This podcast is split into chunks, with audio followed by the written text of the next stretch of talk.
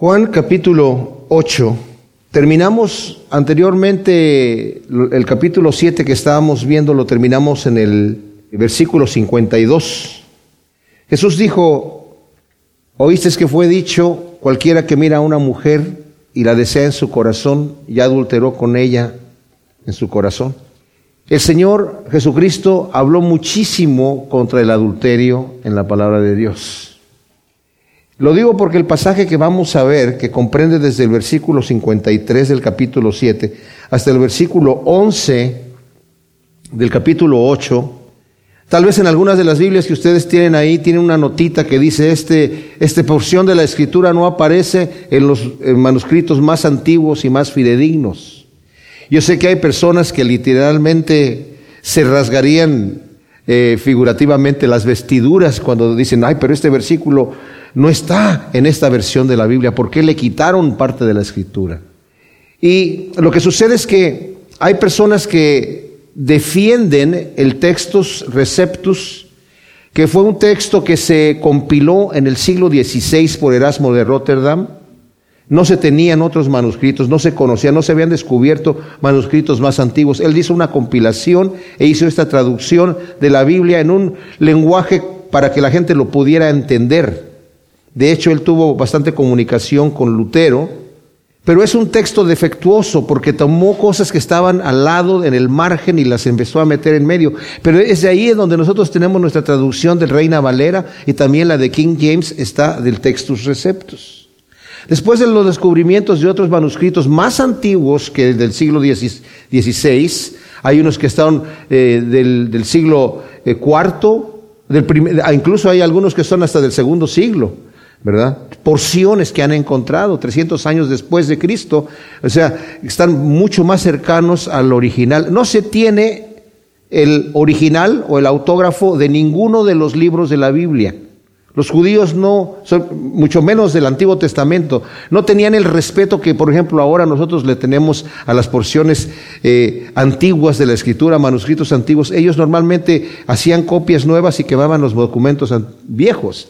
Pero en las copias había errores que se podían cometer o había situaciones en donde había errores involuntarios o había también errores voluntarios, digamos, o sea que gente que comentaba para aclarar más un versículo le ponían una explicación, o a veces empezaban, los más antiguos manuscritos, la porción del Padre Nuestro de Lucas no es tan completa como la de Mateo, pero algunos manuscritos está igual que Mateo porque inmediatamente, ah, pues lo tomamos completito de acá de Mateo y lo ponemos como de Lucas, pero Lucas lo escribió más cortito. ¿A, a qué voy? Existe una ciencia que se llama la crítica textual, mis amados. Y la crítica textual no es criticar para destruir, es una ciencia que se dedica a tratar de investigar cuál es la, la forma más correcta, o sea, más apegado al original de algún de una obra que de la cual no se tiene el original. Entonces, hay, diferentes maneras, diferentes formas en las que trabaja esta ciencia para tratar de sacar lo más cercano al original. Nosotros hemos estado estudiando, en la Biblia que yo he estado leyendo se llama Biblia textual. Estos señores hicieron un trabajo excelentísimo para traducir la Biblia de acuerdo a, manuscritos lo más antiguo posible. Incluso eh, en el Antiguo Testamento se fueron también más antiguo que la Biblia hebrea o hebraica, ¿verdad? Que se le llama así más acertado aquí, porque los masoretas también tenían una, los que eran los escritores eh, de los cuales se tienen las últimas traducciones de, de los manuscritos del Antiguo Testamento, ellos corregían cosas que les parecían, Ay, esto no puede ser que la escritura diga una cosa así acerca de Dios, le vamos a cambiar la palabra a Dios por hombre, por ejemplo, para que se suavizar el texto, ¿verdad? Pero la Biblia textual ha tratado de hacer eso.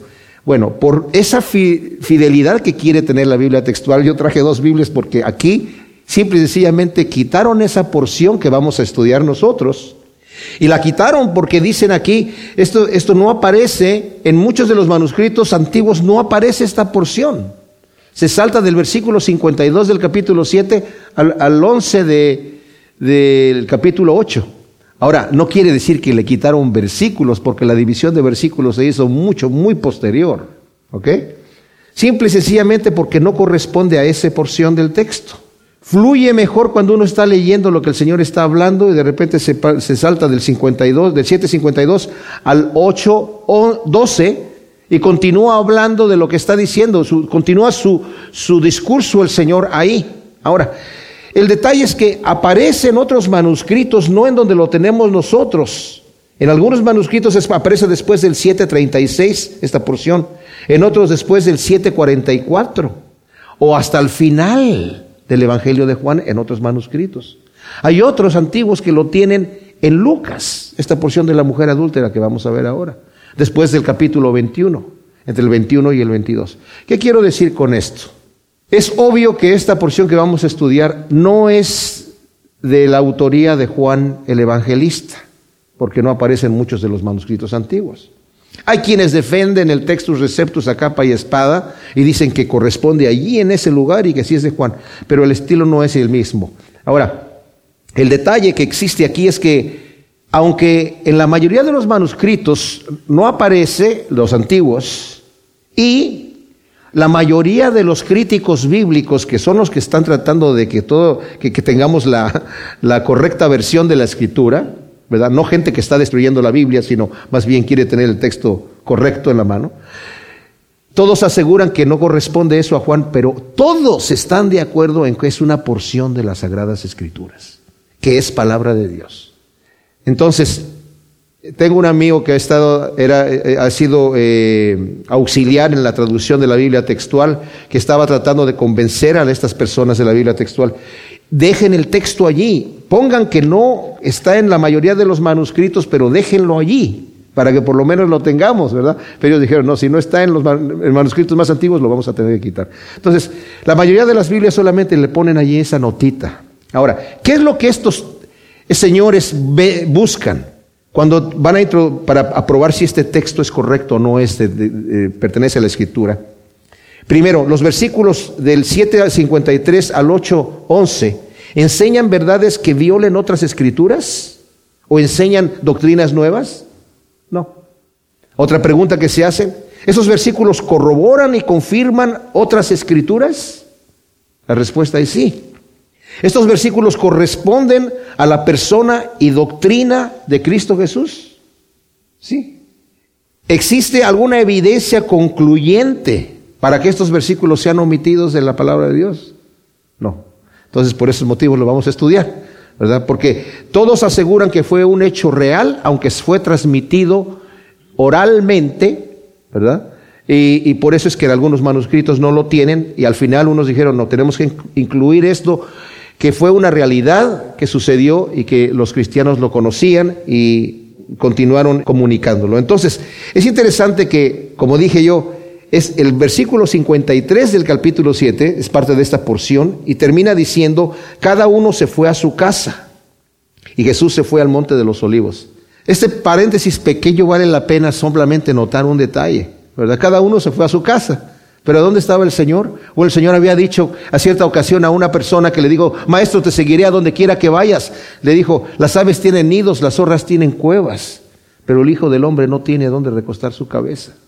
Nos dice Lucas que cuando estaba en Jerusalén, estaba en el templo durante el día, acostumbraba, y en la noche se iba a pasar la noche al monte de los olivos. Los judíos normalmente tenían una túnica más o menos pesada, y ahí se envolvían y se dormían en el piso, en algún lugar ahí el Señor se la pasaba orando y durmiendo allá. Tal vez me imagino definitivamente que sus discípulos lo seguían y hacían lo mismo, pero él se iba al monte de los olivos. Qué interesante, ¿no? Y por la mañana volvió al templo y todo el pueblo vino a él y sentado él les enseñaba. Entonces los escribas y los fariseos le trajeron una mujer sorprendida en adulterio y poniéndola en medio le dijeron, maestro, esta mujer ha sido sorprendida en el acto mismo de adulterio. En la ley nos mandó Moisés apedrear a las tales mujeres. ¿Tú pues qué dices? Mas esto decían tentándole para poder acusarle. Pero Jesús, inclinado hacia el suelo, escribía en tierra con el dedo. Ahora, dije yo que se interrumpe el discurso del Señor, este acontecimiento que estamos leyendo, porque está hablando en un discurso en el capítulo 7 y luego continúa en el discurso en el 12, 8, 12, dice, y otra vez Jesús les habló diciendo. O sea, Aparentemente, según lo que acabamos de leer, si introducimos esa porción allí, se está refiriendo a otro día. Sí interrumpe lo que el Señor viene diciendo, pero estos señores vienen precisamente a eso, a interrumpir. El Señor está hablando y ellos vienen ahí con el pueblo y con la mujer esta y la traen ahí interrumpiendo completamente lo que el Señor está diciendo. Así que, como dije yo, no existe alguna evidencia concluyente para que estos versículos sean quitados. Notemos que el Señor está en el templo y todo el pueblo vino a Él. Y él les estaba enseñando sentado. La costumbre era que el, el, rabino o el maestro, no como hoy en día, ¿verdad? Las cosas se invirtieron. Se sentaba el maestro y los alumnos estaban de pie escuchando. Ahora ya las cosas se han invertido en donde el que enseña está de pie y los que escuchan están sentados. Y los escribas y los fariseos le trajeron una mujer sorprendida en adulterio y poniéndola en medio le dijeron, maestro, esta mujer ha sido sorprendida en el acto mismo del adulterio. Lo que vamos a ver aquí, mis amados, en esta historia es la depravación humana versus la misericordia divina. ¿Quiénes son estos escribas y fariseos? El primer enfoque va a estar en estos señores. Los escribas eran los que se encargaban de leer la, la ley, la leían como fue dada a Moisés y de interpretarla. Ellos decían cómo se tenía que cumplir. El Señor los critica y los condena porque estos hombres inventaban tradiciones, eran ellos los autores de las tradiciones que hacían. Y decían cómo se tenía que cumplir la ley de acuerdo a la opinión de ellos mismos. Y por estas traducciones el Señor les dijo, ustedes con sus tradiciones están invalidando el mandamiento de Dios. Y ponían diferentes tipos de... Yo, yo tengo un libro en la casa acerca de estos escribas, de cómo interpretan la ley. Y es sorprendente ver cómo toman muchos de estos textos, de estos versículos para apoyar las cosas que ellos ponen totalmente fuera de contexto. No me acuerdo qué versículo utilizaron, pero dicen ellos que, por ejemplo, el hombre para ponerse los zapatos, si son zapatos de agujetas, se tiene que poner primero el, zapato eh, izquierdo y luego el derecho, amarrar el derecho y luego amarrar el izquierdo. Y tiene que ser en ese orden. Y dan un versículo que la Biblia no dice cómo se tiene uno que poner los zapatos. En el sábado no se puede llevar una carga. Y estos los escribas son los que empezaban a decir, bueno, ¿y qué cosa quiere decir llevar una carga? Pues será que si, si traigo zapatos con clavos, los clavos serían una carga. Entonces el día del sábado puedo usar zapatos sin clavos, pero no zapatos con clavos. Si tengo dientes postizos no me los puedo poner el día sábado porque entonces es llevar una carga. Y así como cosas por el estilo, los escribas se dedicaban pues a interpretar la ley y a escribirla como se tenía que cumplir. Y los fariseos se dedicaban a cumplirla. Vivían para eso. No siempre estaban en armonía, aunque muchos de los escribas, la mayoría también eran fariseos. ¿A qué voy con esto? Estos señores se dedicaban a examinar la ley y a cumplir la ley. Estos señores que supuestamente son la crema innata de la teología judía, vienen con una mujer interrumpiendo al maestro lo que está hablando, que ya eso ya es importante, y traen a una mujer, no sabemos el estado de la mujer, yo no sé si la mujer venía dando patadas y, gritos o, venía en silencio ya humillada. Mis hermanos, mis hermanos, en aquel entonces la mujer no era un cero a la izquierda casi en la sociedad, no tenía voz ni voto, era como un esclavo. Traen a la mujer y dicen estos señores, sorprendida en, adulterio y poniéndola en medio le dijeron, maestro, esta mujer ha sido sorprendida en el acto mismo de adulterio. Y Moisés nos ha mandado apedrear a las tales mujeres. Ahora, qué, qué, qué, tremenda depravación, ¿verdad? Traer a la mujer en esta vergüenza. O sea, estos hombres me recuerdan a la Inquisición, que se llamaba la Santa Inquisición, se imaginan ustedes.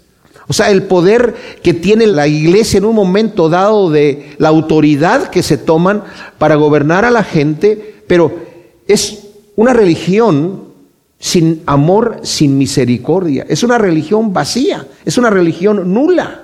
Ahora aquí lo que vemos nosotros es que hay una trampa aquí que está puesta. La ley de Moisés sí decía que una persona que si fuera, se, se encontraba que había cometido adulterio un hombre y una mujer, y el adulterio, a diferencia de la fornicación, la fornicación es cometer el acto de fornicación entre personas que no están casadas, solteras. El adulterio es este acto sexual, pero entre personas casadas. Pero en las costumbres judías, así está también en la ley de Moisés, si la persona ya estaba comprometida o desposada, como en el caso de María con José, que estaba desposada con José, era una costumbre que variaba de tiempo por las diferentes épocas. En la época del Señor Jesucristo era un año la costumbre, en donde decían, ok, desde niños los padres decían, este se va a casar este mi hijo con tu hija, ok, y hacían el, el, trato desde niños, ¿verdad? Y el, los niños ya sabían, esa va a ser mi esposa y ese va a ser mi esposo. Pero ya cuando llegaban a, a, la edad de casarse, un año antes de la boda, entraban en el periodo de desposamiento, en donde no vivían juntos, no tenían relaciones maritales, pero salían para conocerse bien. Y ese era un momento en donde tal vez el marido decía, o la mujer decía, no, no, no, no, no somos compatibles, no vamos a funcionar. Entonces, podían romper el trato, pero para eso había que hacer una carta de divorcio, aunque todavía no estaban casados. Bueno, si ahí alguno de los dos, si tenían un acto sexual, igual también los, los apedreaban, ese era el, todavía no están casados, pero si salían afuera con otra persona se le consideraba adulterio también. Bueno, en la ley de Moisés sí dice, si una pareja comete adulterio, ambos tienen que ser sacados afuera del campamento, de la ciudad o del pueblo donde estén viviendo, y los dos tienen que ser apedreados. Aquí no vemos al hombre, ¿se dan cuenta? O sea, nos, nos podemos ver que es una trampa, esta pobre mujer. La mujer es pecadora definitivamente y vamos a tratar el tema de la mujer en un ratito más. Pero lo que vemos aquí nosotros es que esto fue una trampa. No sabemos si el hombre o era un hombre, una persona muy influyente y no lo quisieron traer allí uh, para, para, para no quedar mal con la persona, pero a mí me parece más bien que fue una trampa que le tendieron a esta mujer. ¿Por qué? Porque para que ella misma haya sido sorprendida en el acto mismo de adulterio significa que hubo testigos que los encontraron juntos cometiendo ese adulterio. Eso es lo que estos hombres están diciendo. Maestro, a esta mujer la trajimos aquí porque la encontramos en el acto mismo de adulterio. Ahora, de acuerdo a Deuteronomio 17, versículos 6 y 7, vamos a leerlo rápidamente. Deuteronomio 17, 6 y 7, es en donde vemos nosotros que está el mandamiento de cómo se debe de castigar a la persona. ¿Quiénes son los que, los que tienen que aplicar el castigo en este momento? Dice, por declaración de dos o tres testigos, dice el versículo 6, será condenado a muerte el que deba morir. O sea, la persona que tenga, sea culpable de la pena de capital, no puede llegar a ser acusada nada más porque yo creo que, que oí por ahí que la persona que cometió adulterio, no, tiene que ser acusada por dos o tres testigos que ocularmente vieron, fueron testigos del acto. O sea, la persona que esté acusada de muerte y que tenga que morir la pena capital, no podrá ser muerto por boca de solo un testigo. Tiene que ser de dos o tres testigos. Y la mano de los testigos será primero contra él para hacer que muera y después la mano de todo el pueblo. Así extirparás el mal en medio de ti. O sea, los testigos oculares que dijeron, Señor, la sorprendimos en el mismo acto del adulterio. Esto es interesante, ¿saben? Porque dice aquí Juan, mas esto decían, y dice el versículo 6, tentándole para poder acusarle. Nos da la razón por la cual están trayendo a esta mujer. A ellos no les interesa hacer justicia, a ellos no les interesa decir que necesitamos erradicar el mal de nuestra nación. Esta mujer adúltera necesita ser castigada porque está trayendo este mal dentro de la nación. No, ellos tienen un, un sentimiento en su corazón que nos dice Juan cuál es. Usan a esta pobre mujer como un gusano en el anzuelo, nada más. Es todo lo que es. Es un gusano en el anzuelo para atrapar a Jesús. ¿Y cuál es la trampa? Pues que si dice que sí vamos a apedrearla, no solamente queda en conflicto, porque fíjense que dice aquí, decían tentándole para poder acusarle, acusarle delante de quién, delante de quién van a acusarlo. Bueno, si dice sí, hay que apedrearla, porque Moisés dice eso, bueno, si Moisés dice, vamos, adelante. Se pone en conflicto con los romanos porque no podían apedrear a una persona así nada más. Aunque lo hicieron con Esteban el mártir, pero eso fue ilegal. Pero aquí a él lo estarían poniendo en persona contra el gobierno de Roma y podían acusar a Jesús delante del emperador diciendo, este hombre dijo que se apedreara a esta mujer y nosotros no tenemos eh, posibilidad de aplicar la pena capital. Por eso tuvieron que llevar al Señor delante de Pilato para que Pilato autorizara su muerte. Y si dice, y también se echa en contra a la gente, decir, este es un legalista. Ya no se acostumbraba en la época del Señor Jesús, había tal libertinaje que ya no se acostumbraba a pedrear a los adúlteros. No se acostumbraba. Entonces quedaba mal en contra de la gente también, que ya lo veían como una persona que, que estaba recibiendo a los pecadores. Y si dice, no la vamos a apedrear, ah, entonces estás en contra de la ley de Moisés. Te estás oponiendo, entonces te vamos a acusar delante del Sanedrín de que tú estás diciendo que no se practique la ley. No puedes entonces ser el Mesías porque estás diciendo que estás abrogando la ley. Cuando él había dicho, yo no he venido a abrogar la ley, la he venido a cumplir. Y ellos habían oído eso. esta pobre mujer la hacen estar de pie en medio de todos. Despliegan su brutal depravación. Dice la escritura en Juan que la ley vino por medio de Moisés y la gracia y la verdad por medio de Jesucristo, Juan 1, 17 y 18. Lo que también leemos aquí en Deuteronomio 17, a mí me sorprende, ¿por qué llegan al Señor a preguntarle? ¿Que no son ellos, no están allí los escribas, no están ahí los fariseos, no son ellos los que aplican la ley y que saben aplicar la ley? ¿Por qué le vienen a preguntar al Señor? Moisés dice que hagamos esto, ¿tú qué dices? Bueno, si ustedes ya saben lo que dice Moisés, ¿por qué me vienen a preguntar a mí? ¿Verdad? Fíjense lo que dice aquí, acabamos de leer en 17, 6 y 7 de Deuteronomio y después dice así. Si te resulta demasiado difícil juzgar algún asunto en tus ciudades, entre sangre y sangre, entre causa y causa, entre lesión y lesión, entre asuntos de pleitos, entonces te dispondrás y subirás al lugar que Yahvé tu Dios te haya escogido, e irás a los sacerdotes y levitas y al juez que haya en aquellos días, y consultarás y te indicarán la sentencia del juicio y entonces actuarás según la sentencia que te hayan declarado desde aquel lugar que Yahvé haya escogido y cuidarás de hacer conforme a cuanto te hayan indicado. O sea, le están dando al Señor una posición. Tú nos dices lo que vamos a hacer. Claro, se están poniendo hipócritamente, ¿verdad? Como sumisos a Él. Tú dinos qué hacemos, Señor. Y lo que tú nos digas, maestro, ¿qué debemos hacer? Moisés dijo esto, pero eh, Moisés dijo eso. ¿Tú cómo interpretas este asunto? Y vemos la hipocresía. Como dije yo, la religión sin amor no es religión. La gente dice, se han hecho muchas guerras, muchos abusos en el nombre de la religión. En el nombre tal vez, pero eso no es religión. Esos abusos no se hicieron en el nombre de Dios. La Santa Inquisición hizo abusos, pero no en el nombre de Dios. Utilizando el nombre de Dios, pues en el nombre de Dios eh, crucificaron a nuestro Señor Jesucristo por blasfemo supuestamente, porque esa es la que es la religión eh, privada de misericordia. Entonces en Juan capítulo 8 voy a volver a leer todo el pasaje desde el versículo 53 que hemos estado viendo del, del 7. Esto lo digo por causa de los que escuchan esto a través de la radio, que este pasaje de las escrituras en algunos manuscritos no aparecen, pero lo vamos a estudiar porque sabemos que de cualquier manera eh, en algunos, aunque no aparecen en muchos manuscritos, todos los eh, eruditos bíblicos están de acuerdo en que es palabra de Dios. Cada uno se fue a su casa y Jesús se fue al monte de los olivos y por la mañana volvió al templo y todo el pueblo vino a él y sentado él les enseñaba. Entonces los escribas y los fariseos le trajeron una mujer sorprendida en adulterio y poniéndola en medio le dijeron, Maestro, esta mujer ha sido sorprendida en el acto mismo de adulterio. Y en la ley Moisés nos mandó a apedrear a las tales mujeres. ¿Tú pues qué dices?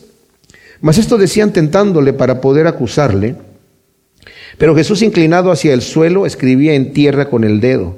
Y como insistieran en preguntarles, enderezó él y les dijo, el que de vosotros esté sin pecado sea el primero en arrojar la piedra contra ella. E inclinándose de nuevo hacia el suelo, siguió escribiendo en tierra. Pero ellos al oír esto, acusados por su conciencia, salían uno a uno, comenzando desde los más viejos hasta los postreros, y quedó solo Jesús y la mujer que estaba en medio. Enderezándose Jesús Y no viendo a nadie sino a la mujer, le dijo, mujer, ¿dónde están los que te acusan? ¿Ninguno te condenó? Y ella dijo, ninguno, Señor.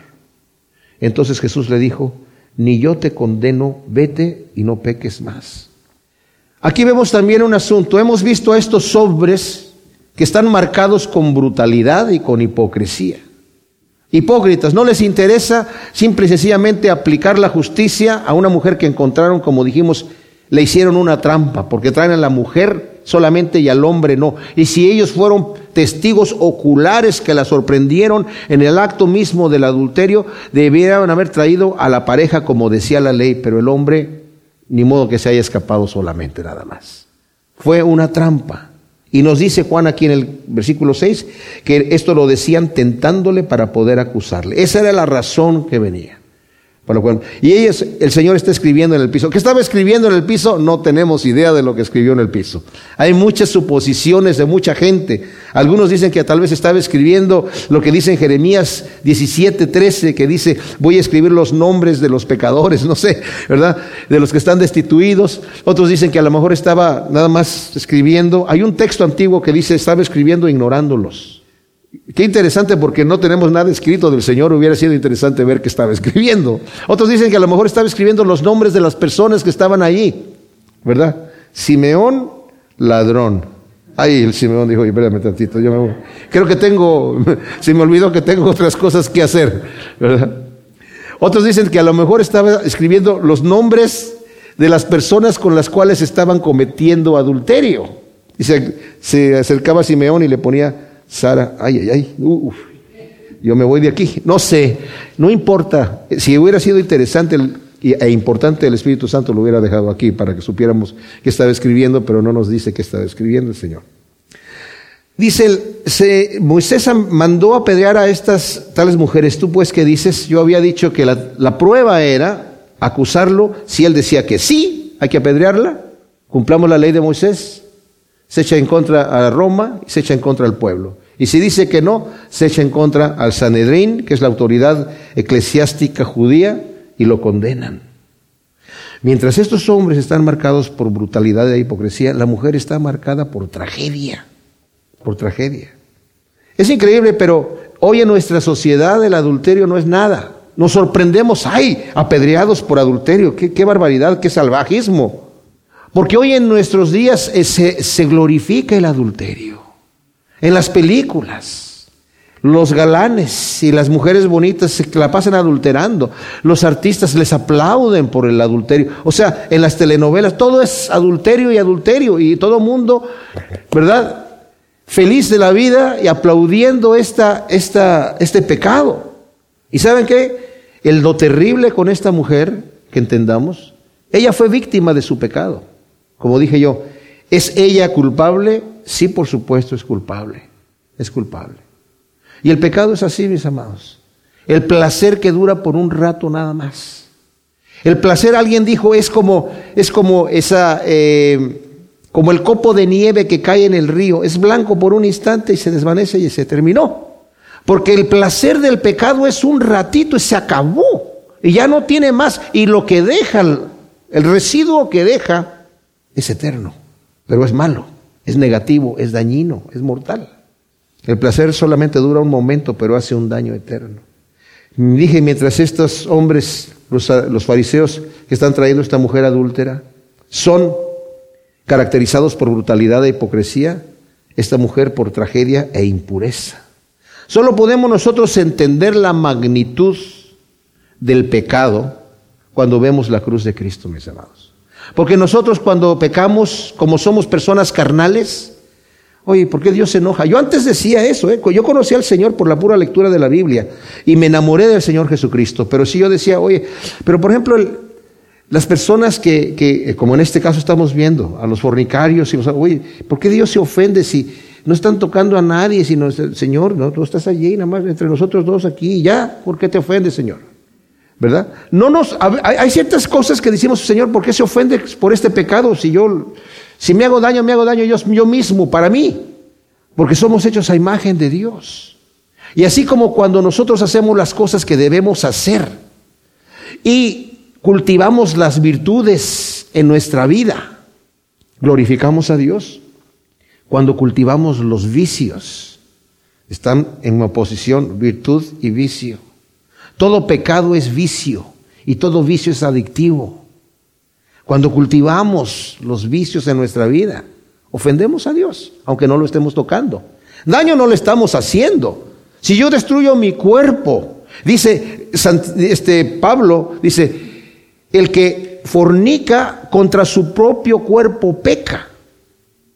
Y el que destruye su cuerpo está destruyendo el, templo de Dios. Y si alguien destruye el templo de Dios, Dios lo va a destruir al tal. Tremendo. Entonces, esta mujer pecó, por supuesto que pecó. Y vemos la magnitud de ese pecado en la cruz de Cristo. Por eso tuvo que morir Cristo en la cruz. Nos damos cuenta de la magnitud tan tremenda que solamente a través de la muerte del Hijo de Dios pudo ser esta mujer perdonada. El Señor le dice al final, ni yo te condeno, ve y no peques más. Pero no la puede perdonar, ni Dios puede perdonar pecado sin arrepentimiento y sin expiación. Fíjense qué tremendo. Porque si no, podemos pensar, ¿para qué vino Cristo a morir en la cruz? Simplemente pudo haber dicho, ya, mira, te perdono ya. ¿Y quién le va a decir a, eh, tú no puedes perdonar así nada más? Si yo soy Dios, yo hago lo que se me pega la gana. Pero Él es justo, es santo, y en su santidad y justicia, nos dice la Escritura, ¿verdad? Que la misericordia y la justicia se besaron. ¿Cómo se besaron? Si no son compatibles, la justicia demanda castigo al que hizo mal. Demanda. Eso es justicia. La misericordia es perdonar el agravio. Es opuesto. Se besan en la cruz de Cristo, mis amados. Ahí vemos entonces, sí, es una situación tremenda y esta mujer está a punto de morir en las manos de estos hombres sedientos, no solamente de sangre, no les importa la mujer, como dije, la mujer para ellos es el gusano en el anzuelo solamente para tratar de atrapar al Señor. Y como dije, ¿por qué le preguntan al Señor qué es lo que se debe de hacer? Le están dando ese, esa eh, autoridad, ¿verdad? Y nos dice el versículo 4, le dijeron, maestro, esta mujer ha sido sorprendida en el acto mismo de adulterio. Y la ley nos mandó, eh, nos mandó Moisés a apedrear a las tales mujeres. ¿Tú pues qué dices? Dice, pero Jesús se puso inclinado en el piso, se puso. Yo creo que el Señor, no sabemos lo que estaba escribiendo, pero yo creo que el Señor estaba como, ay, estos tipos, ya déjenme en paz, ¿verdad? O ya una cosa así como de que, viendo la maldad de esta gente, trayendo a esta mujer allí. La pobre mujer no sabe lo que le va a pasar. No sabe lo que le va a suceder. Y luego, como el Señor se está escribiendo en el, piso, dice el versículo 7, y como insistieran en preguntarles, enderezó y les dijo, el que de vosotros esté sin pecado sea el primero en arrojar la piedra contra ella. Ahora, notemos que el Señor no está probando el acto de la mujer. No está diciendo que no está mal lo que está hecho, que está, está, está lo que hizo. Ni tampoco está diciendo no la pedreen. Por favor, señores, no sean malvados. No está tan mal lo que hizo. Señores, ya no acostumbramos a apedrear a las mujeres adúlteras en nuestra sociedad hoy en día, y mucho menos a los hombres, porque ni siquiera lo trajeron al, al hombre. No dijo nada de eso el Señor. ¿Por qué? Porque Dios sí condena al pecado. Es tan importante para Dios condenar al pecado que no pudo, no pudimos nosotros ser perdonados sin la cruz de Cristo. Nuevamente, al ver la magnitud de la destrucción del pecado, podemos ver solamente al Señor en la cruz del Calvario. Como dije, estaría mostrando indiferencia e indignación ante tal despliegue de una religión sin realidad. Solamente, como dije, como la Inquisición, solamente queremos nosotros atacarte a ti y la mujer no nos interesa para nada. Estos hombres son pecadores, ellos saben que tienen pecado. Cuando el Señor les dice, el que esté libre de pecado, que tiene la primera piedra, también está diciendo, como leímos acá en Deuteronomio 17, no es por boca de un testigo, sino por boca de dos o tres testigos, que cualquier asunto de pena de muerte tiene que ser visto, y son ellos los primeros que tienen que tirar la piedra. O sea, ¿a quiénes son los que, el Señor pudo haber dicho, quiénes son los que la vieron? Pero más bien dice el Señor, es impresionante la sabiduría de Dios, es impresionante porque dice, el que esté libre de pecado, que tire la primera piedra. Tiene su O sea, ¿la mujer es digna de condenación? Sí. ¿La ley de Moisés dijo lo correcto? Sí lo dijo. Él no dice, no la vamos a apedrear. ¿La quieren apedrear? Ok. Yo no puedo tirar la piedra, de haber dicho el Señor, porque yo no estuve presente, yo no soy testigo, yo no, no puedo tirar la piedra. Pero los testigos y los que estén sin pecado, por favor, que tiren la primera piedra. Estos hombres que creen que Dios no ve, dice el Salmo 64, nosotros acabamos de estudiar eh, este Salmo 64, quiero leer esta partecita aquí, dice en el versículo 4b, disparan presos sus taetas, estos eh, los que son inicuos, sin temor alguno, se animan entre sí en sus malas obras, planean en secreto tender trampas y dicen, ¿quién las verá? ¿Acaso ve Dios? ¿Acaso nos ve Dios? El Señor dice, el que esté sin pecado, o sea, los testigos tienen que acusar, eh, los primeros y que esté sin pecado. Y dice que se empezaron a ir desde los más viejos hasta los más jóvenes. ¿Por qué se empezaron a ir los más viejos? Pues tal vez porque con la, han vivido más tiempo, han pecado más, ¿verdad? Tienen, tienen más pecados ahí. Y dice que los está acusando su conciencia. Esto es interesante, mis amados, porque el Señor dice que Él va a escribir sus leyes en nuestros corazones. Al final del capítulo 2 de Romanos, nos, ya ven, ¿se acuerdan que mucha gente pregunta, no? Bueno, ¿y, qué tal del ermitaño que está allá en la, montaña y que nunca le han dicho nada de, Jesucristo? ¿Qué, ¿Qué va a pasar con él? Dice aquí, cuando los gentiles que no tienen ley hacen por naturaleza cosas de la ley, estos no teniendo ley son ley para sí mismos, los cuales muestran la obra de la ley escrita en sus corazones. Dios ha escrito las leyes en nuestros corazones a través de la conciencia, dando testimonio juntamente su conciencia y acusándolos o defendiéndolos sus razonamientos en el día en que Dios juzgue por medio de Cristo Jesús los secretos de los hombres conforme a mi evangelio. O sea, Dios ha escrito las leyes en los corazones. El ermitaño que está allá sabe cuando está haciendo mal y cuando está haciendo bien. Claro que el que está instruido acerca de la ley sabe mejor, pero el que está allá, sabe si está haciendo bien. Y aquí estos hombres, así inicuos como están, sus conciencias los están condenando de que tienen pecado en su vida. Jesús, sin ignorar el pecado o quebrantar la ley, dispersa a la multitud mostrándoles que no eran capaces de ejecutar la ley que con tanto celo fingían guardar. Aquí el Señor revela la maldad del corazón humano.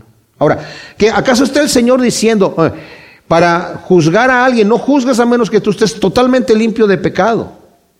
En Mateo 18 dice, si tu hermano pega contra ti, ve y repréndele, tú estando tú y él solos. Si no te escucha, trae a un testigo o dos testigos.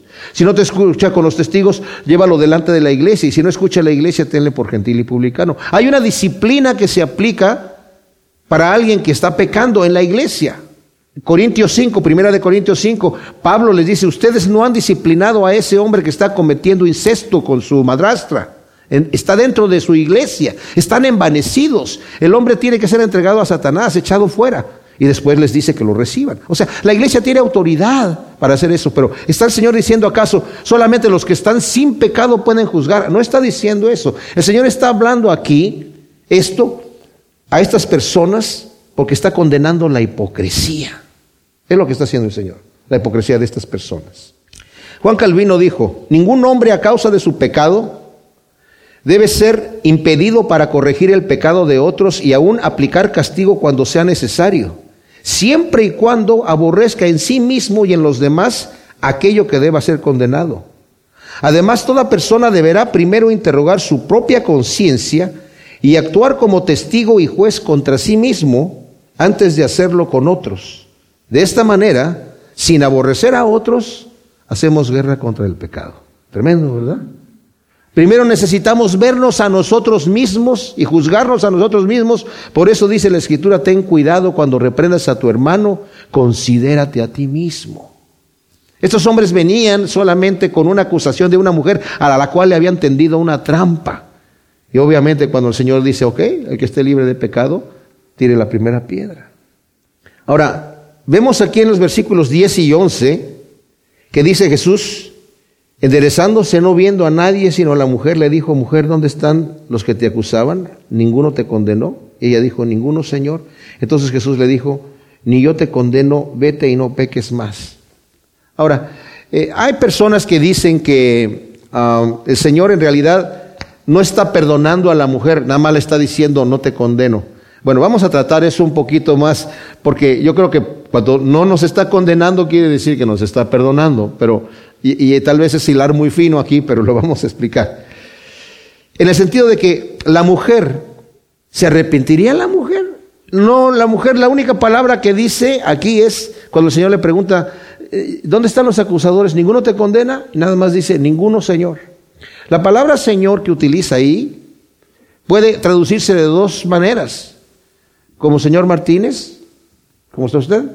O como Señor Jesús el Mesías. ¿Verdad? No sabemos de qué manera. ¿Será que ya tuvo una conversión la mujer en ese momento?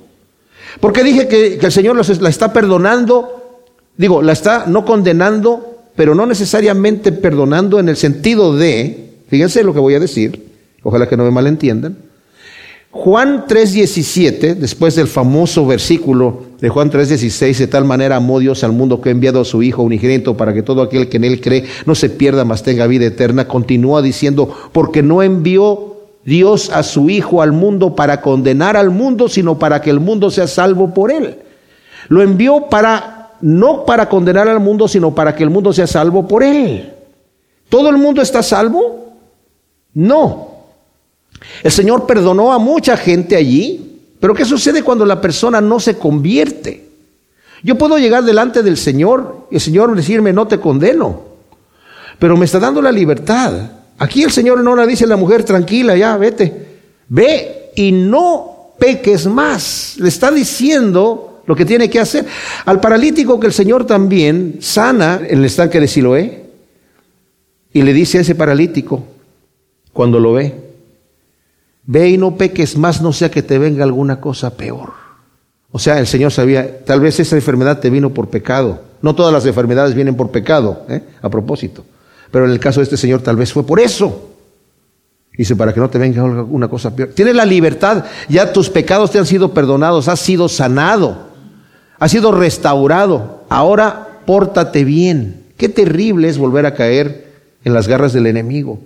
La segunda de Pedro dice, aquellos que fueron liberados por medio del conocimiento del Señor, participaron del Espíritu Santo, participaron de las buenas dádivas de Dios, enredándose en el pecado, vuelven a ser vencidos. Y su postrer estado viene a ser peor que el primero. Mejor les hubiera sido no haber conocido el Evangelio, dice Pedro, que después de haberlo conocido apartarse. Son como el perro que vuelve al vómito y como la puerca que ha sido lavada, se vuelve a revolcar en el lodo. Tremendo. Despliega el Señor su amor y su misericordia hacia el pecador, que serán comprados en el Calvario. Le dice, vete y no peques más, le está dando una nueva oportunidad a esta mujer. Le está dando un nuevo comienzo. Esto es tremendo. Porque a veces podemos pensar, alguien escribió una vez una obra diciendo, ojalá que hubiera una tierra en donde pudiera empezar de nuevo. Y, todos los errores que cometí en el pasado los voy a volver a, iniciar mi vida otra vez, de nuevo. Pues eh, mis amados, el Señor nos da esa oportunidad ahora. Cuando hemos entrado al Señor, el Señor nos hace nacer de nuevo para una nueva relación, una nueva vida. Y no importa cómo hayamos vivido nuestra vida pasada, no importa si le hemos fallado al Señor después de haber nacido de nuevo. Hoy el Señor nos da una nueva oportunidad hoy, ahorita, en este momento, para iniciar una relación con Él viva y eficaz, una relación realmente en una intimidad con Dios, que es lo que Dios quiere. Porque Dios sabe que sin Él estamos diseñados para, para estar conectados al Señor. Y si no estamos conectados al Señor, tenemos ese vacío y lo queremos llenar con cualquier cosa y no se va a llenar jamás. Y una vez que lo hemos conocido, cuando nos apartamos, se nos olvida lo que era estar con Él. Y por eso el Señor le dice a la iglesia de Éfeso en Apocalipsis, Tú tienes muy buenas obras, conozco tus obras y tu arduo trabajo, tu paciencia y que no puedes soportar a los falsos y que todo lo que estás haciendo por amor de mi nombre, pero así como estás obrando por amor de mi nombre, tengo contra ti que has dejado tu primer amor. Aunque tienes amor por mi nombre, ya no tienes esa pasión que tuviste en un momento dado al principio.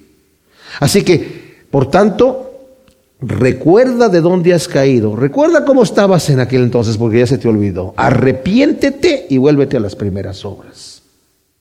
¿Cuántos estaríamos sentados en la iglesia sin la oportunidad de un nuevo comienzo? ¿Cuántos podemos leer este pasaje que vimos aquí en Juan 8 del 1 al 11 sin sentirnos condenados con lo que hemos leído? ¿Cuánto necesitamos escuchar al Señor decirnos, no te condeno, pero deja tu hábito pecaminoso?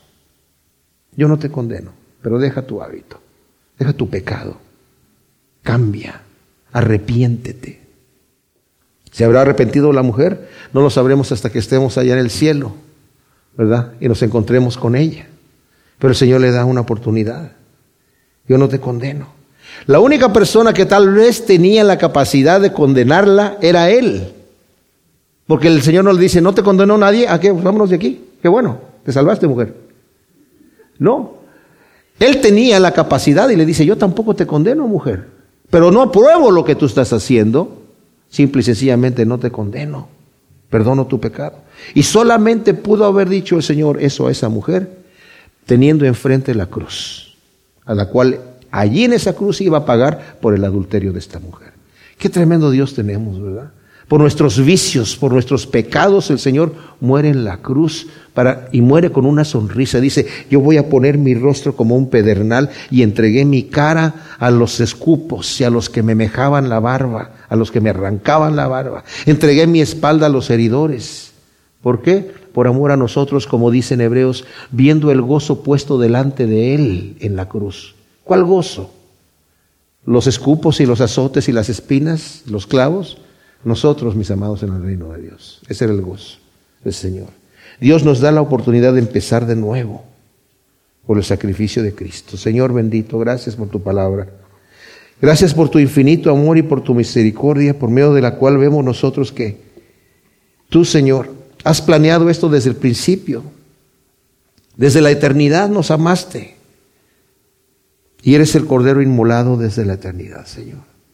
Te entregamos nuestra vida en este momento, Señor.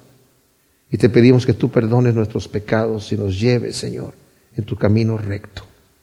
Y tengamos este nuevo comienzo hoy, Padre, en el nombre de Cristo Jesús. Amén.